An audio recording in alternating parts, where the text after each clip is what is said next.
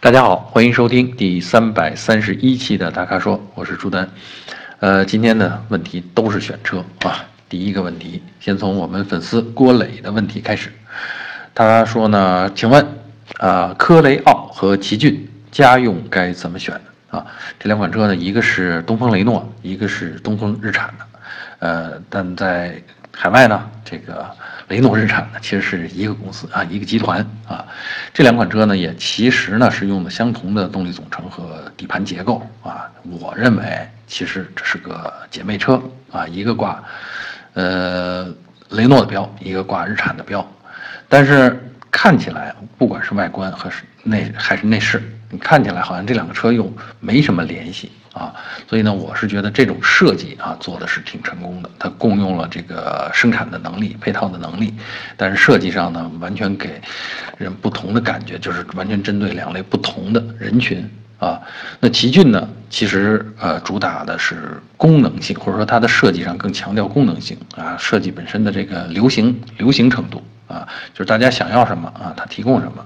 啊，你看到的东西呢，也都一目了然啊。这些，这个车呢，基本上操控起来啊，我说这些操作的这些机架啊，就谁来了都能开。嗯，就是这个尺寸的这个级别的 SUV，大概都是这么个用法啊。空调啊，然后这个换挡啊，然后包括一些这个中控台上的什么导航之类的，嗯，这操作逻辑都都很常规。哎，但是到了克雷奥就不一样了，克雷奥呢是这个。也是奇骏那么大的车，但是设计上是追求的是个性和别致啊，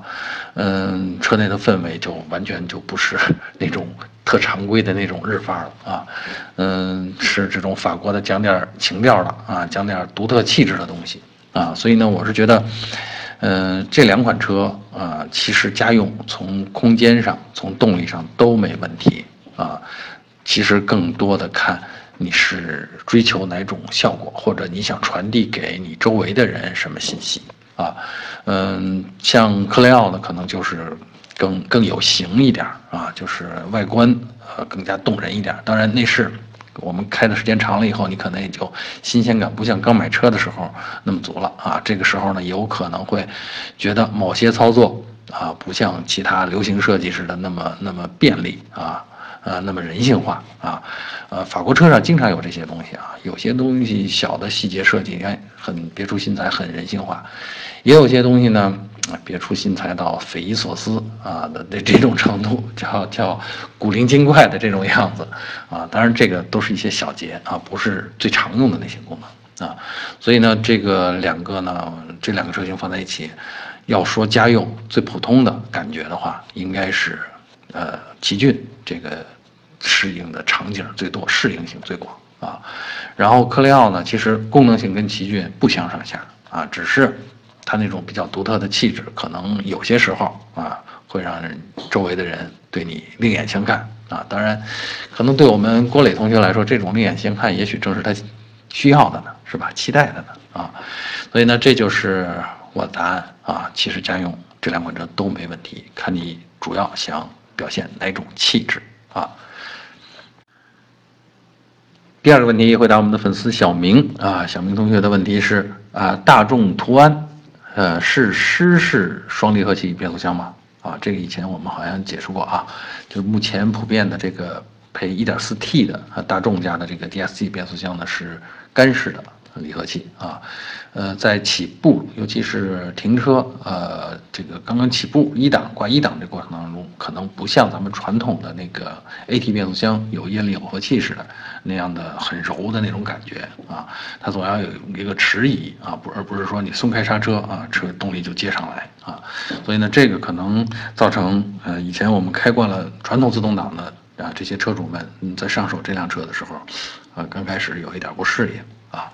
呃，另外呢，就是关于这个以前的一些质量的这可靠性的风波啊，这个至今影响啊仍然在啊，是影响，我说的是，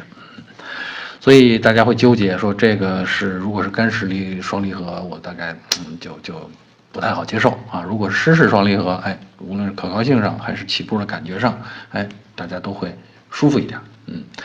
呃，但是我去查了一下啊，这个大众途安这款车在去年的时候。哎，还有这叫它叫三三零 TSI，就是用 1.8T 配七档湿式双离合的这样的车型。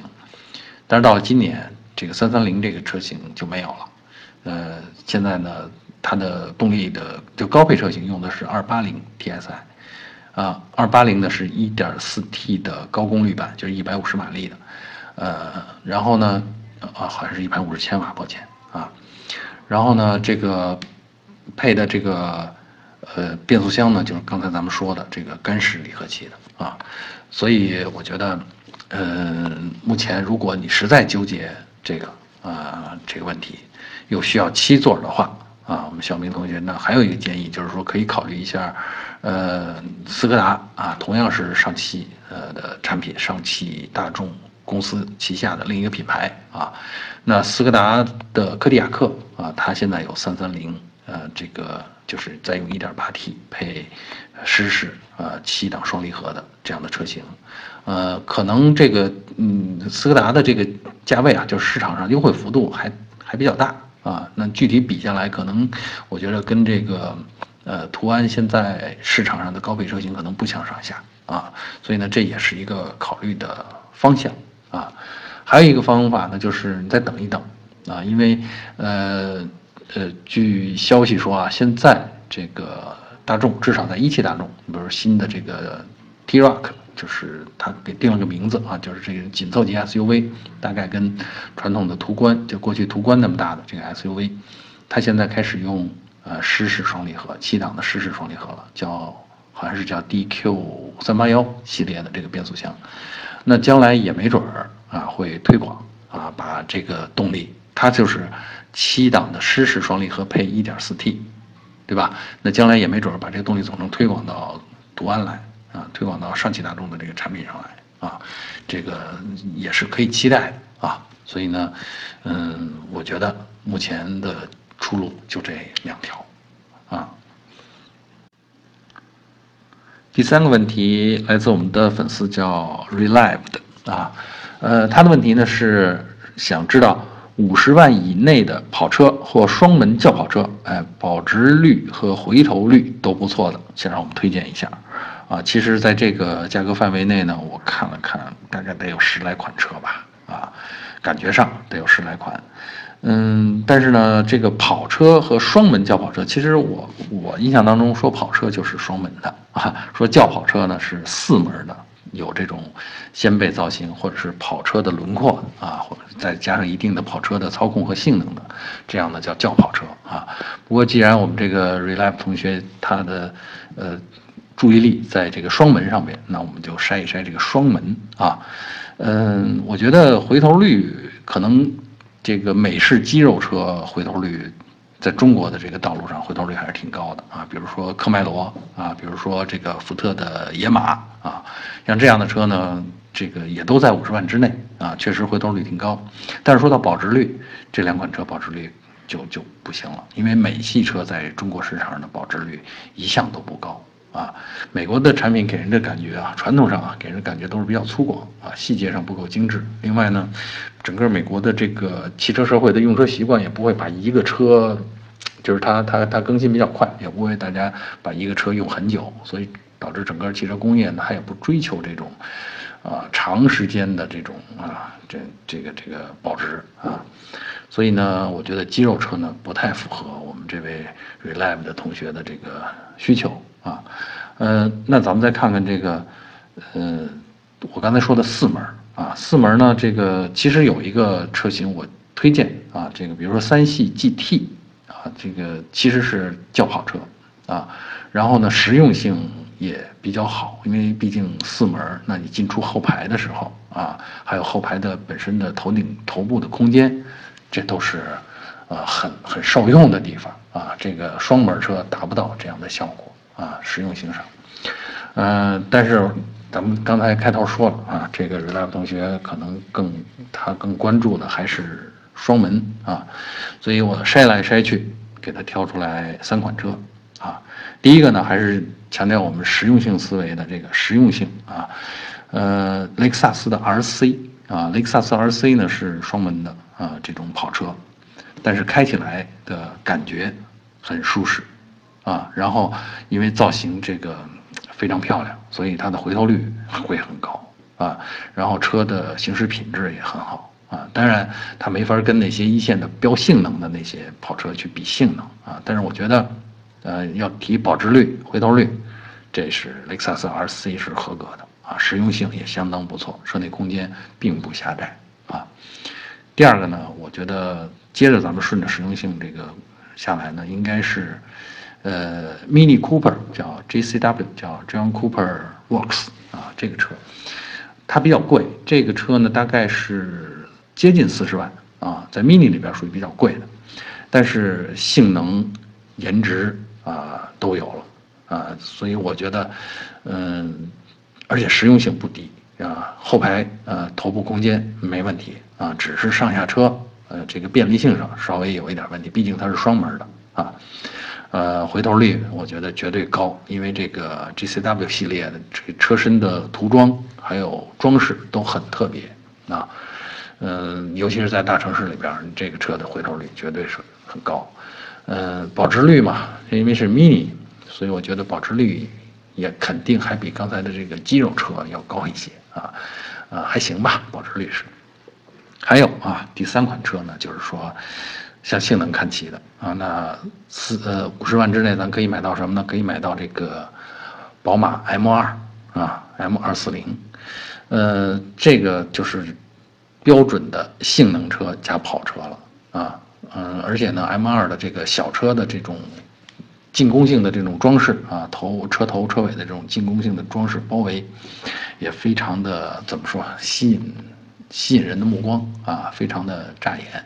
所以你要回头率也是有的，然后这个性能车它的保值率，尤其是宝马的保值率，也还是比较靠谱的啊。所以呢，我觉得，呃，最终我愿意推荐的三款车呢，是分别是比较有代表性的，就是雷克萨斯的 RC 啊，Mini Cooper 的这个 GCW，还有呃宝马的 M2 啊。第四个问题，回答我们粉丝啊范小月。范小月同学问的这问题很有意思，不叫有意思吧，很典型。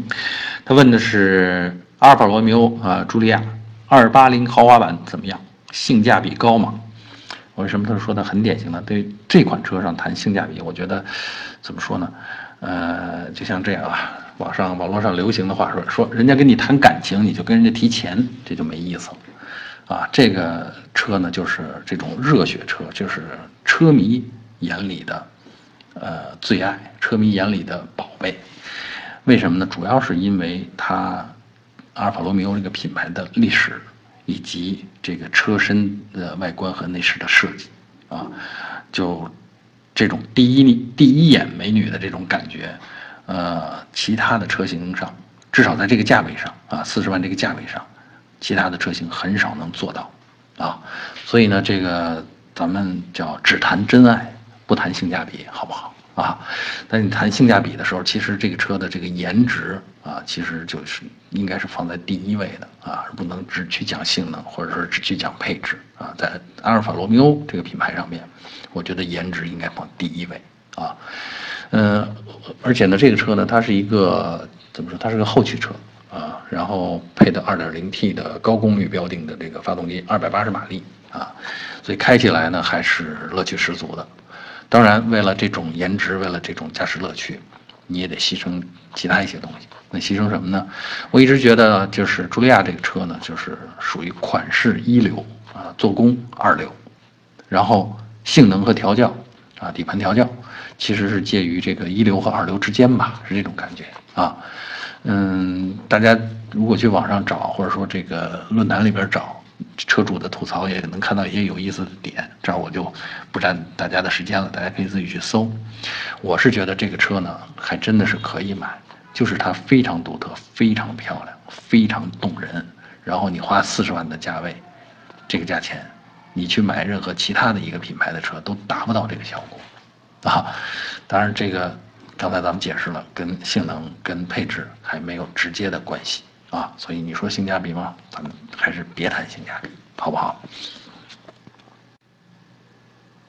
呃，最后一个问题，回答我们的粉丝叫名字叫追逐繁星啊，他问的车呢比较普通，他问的是别克英朗怎么样啊？他发现英朗现在全系用的都是三缸发动机，是不是值得购买？